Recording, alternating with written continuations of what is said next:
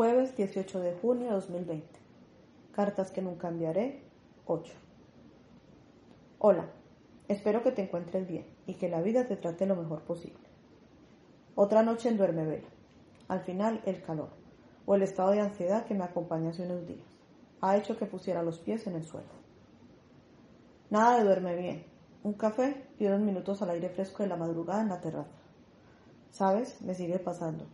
Tardo unos minutos desde que despierto del todo hasta que soy consciente de la situación en la que estamos. Tal vez es que ni salgo, ni me relaciono demasiado, y puedo llegar a estar ausente del todo viviendo la realidad aislada. La autopista ya casi suena como siempre, trato de no escuchar. El ir y venir de luces me lleva a una de esas grandes avenidas americanas que rodean el downtown, como aquella en que Sherman, uno de los protagonistas de la novela, La hoguera de las vanidades, se pierde en el Bronx a la vuelta del aeropuerto.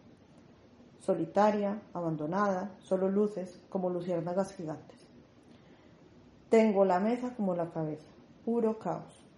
Un montón de libros por leer y empezados, papeles, sardinas, cables, gel de manos, y un kit de cocina molecular. Sardinas, papeles, cables. Tengo que poner un poco de orden, sí, en mi mesa también. Bueno, te dejo. Oigo a Mirlo alborotado y me da la sensación de que hoy acabaremos soltando una lágrima, los dos. Ah, el aguacate sigue ahí, aún no ha brotado. La vida sigue, aunque a veces nos empeñemos en pararla en un instante. Cuídate mucho, ánimo y suerte.